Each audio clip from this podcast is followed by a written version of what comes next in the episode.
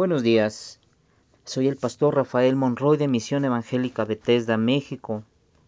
Y en esta mañana, 12 de junio del 2020, vamos a considerar el capítulo 29 del libro de los Salmos. Este es un himno de David.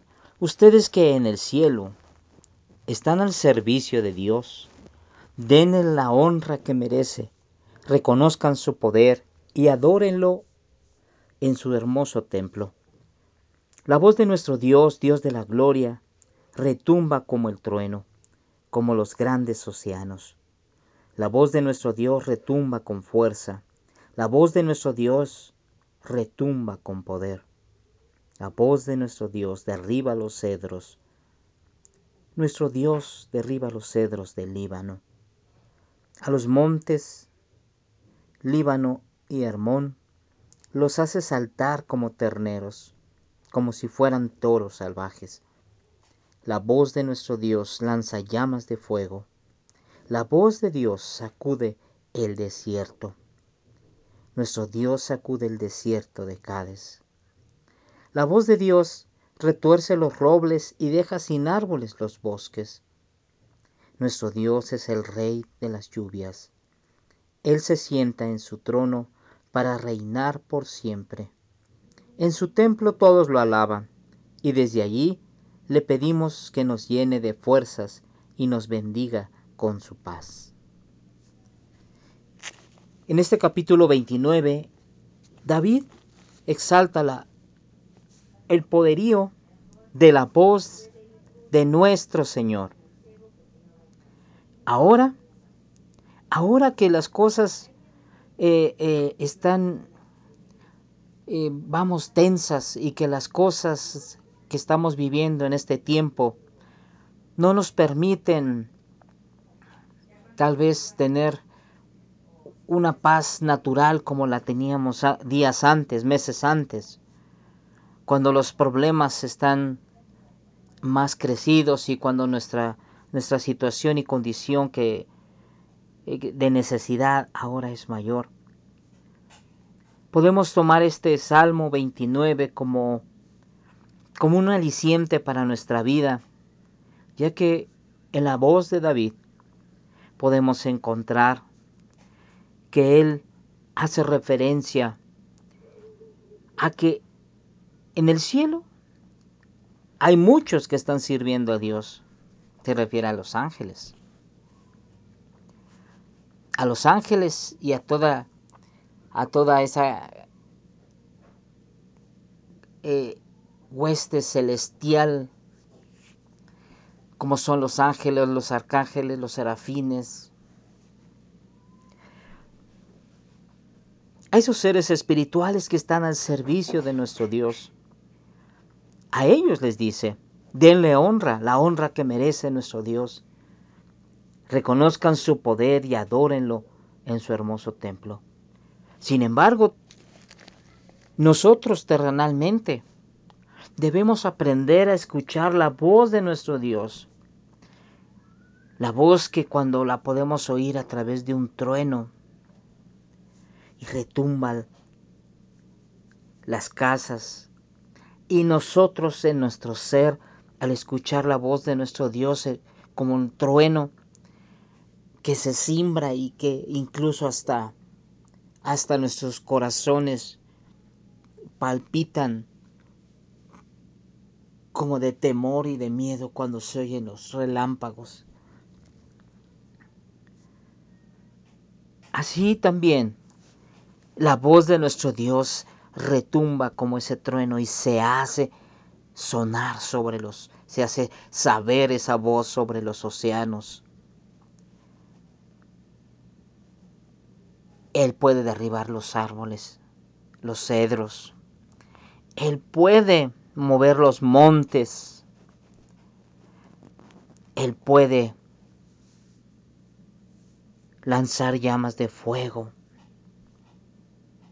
Él puede mover con su poder, el poder de su voz, los desiertos.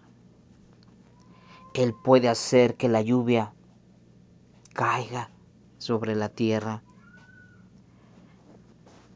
reconozcamos la voz de Dios a través de todo lo que Él hace, a través del viento, a través de la lluvia, a través de los terremotos, a través de cómo su voz puede agitar fuertemente las aguas o puede mover las arenas del desierto. Reconozcamos que la voz de Dios está presente y es grande y poderosa. Por eso nosotros debemos alabar a nuestro Dios, alabarle por el poderío de su nombre, alabarle por el poderío que tiene a través de su voz. Adorémosle, bendigámosle, reconozcámosle como el más grande, como el grande Dios todopoderoso. Pero reconozcamos que Él, Él es nuestro Dios y que Él está de nuestro lado. Y que allí donde le alabemos, ya sea en tu casa, ya sea en la iglesia, ya sea en el camino, donde tú estés, ahí en tu cama. Reconozcámosle que nuestro Dios es el Rey de todas las cosas y Él se sienta en su trono para reinar por siempre. Alabémosle y bendigámosle y desde donde estemos haciéndolo, desde allí Pidamos que nos llene de fuerza y que nos bendiga con su paz. Para que a pesar de las tormentas, nosotros podamos tener la paz de Dios. No una paz que tú vas a generar, sino la paz que Dios nuestro Señor puede darnos. Así como en la barca cuando estaba los discípulos junto con Jesús en el mar de Galilea y de repente empezó a haber una gran tormenta que movía esa barca por medio de que las olas se elevaban y cada vez las olas eran más grandes. Aún esos hombres que estaban ahí, de algunos de ellos marinos, tuvieron miedo de morir a pesar de que eran hombres expertos en mar, a pesar de que habían vivido tormentas en su vida.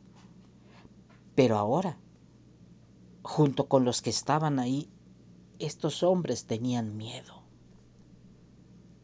Sin embargo, Jesús estaba recostado, durmiendo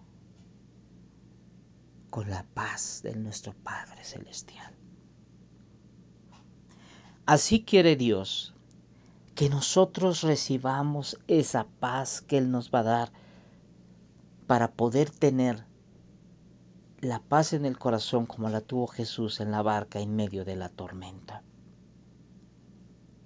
Una paz que pudo impartirle a sus discípulos, una paz que hoy te da para que tú a pesar de las tormentas que estás viviendo el día de hoy. Tú puedas reconocer que Dios está por encima de las tormentas que estás pasando, encima de los problemas que estás enfrentando y que lo alabes porque Él es grande y poderoso y Él, y Él te dará la paz que necesitas en este día recibe la paz de nuestro Dios y el amor de Jesucristo. Que Dios te bendiga.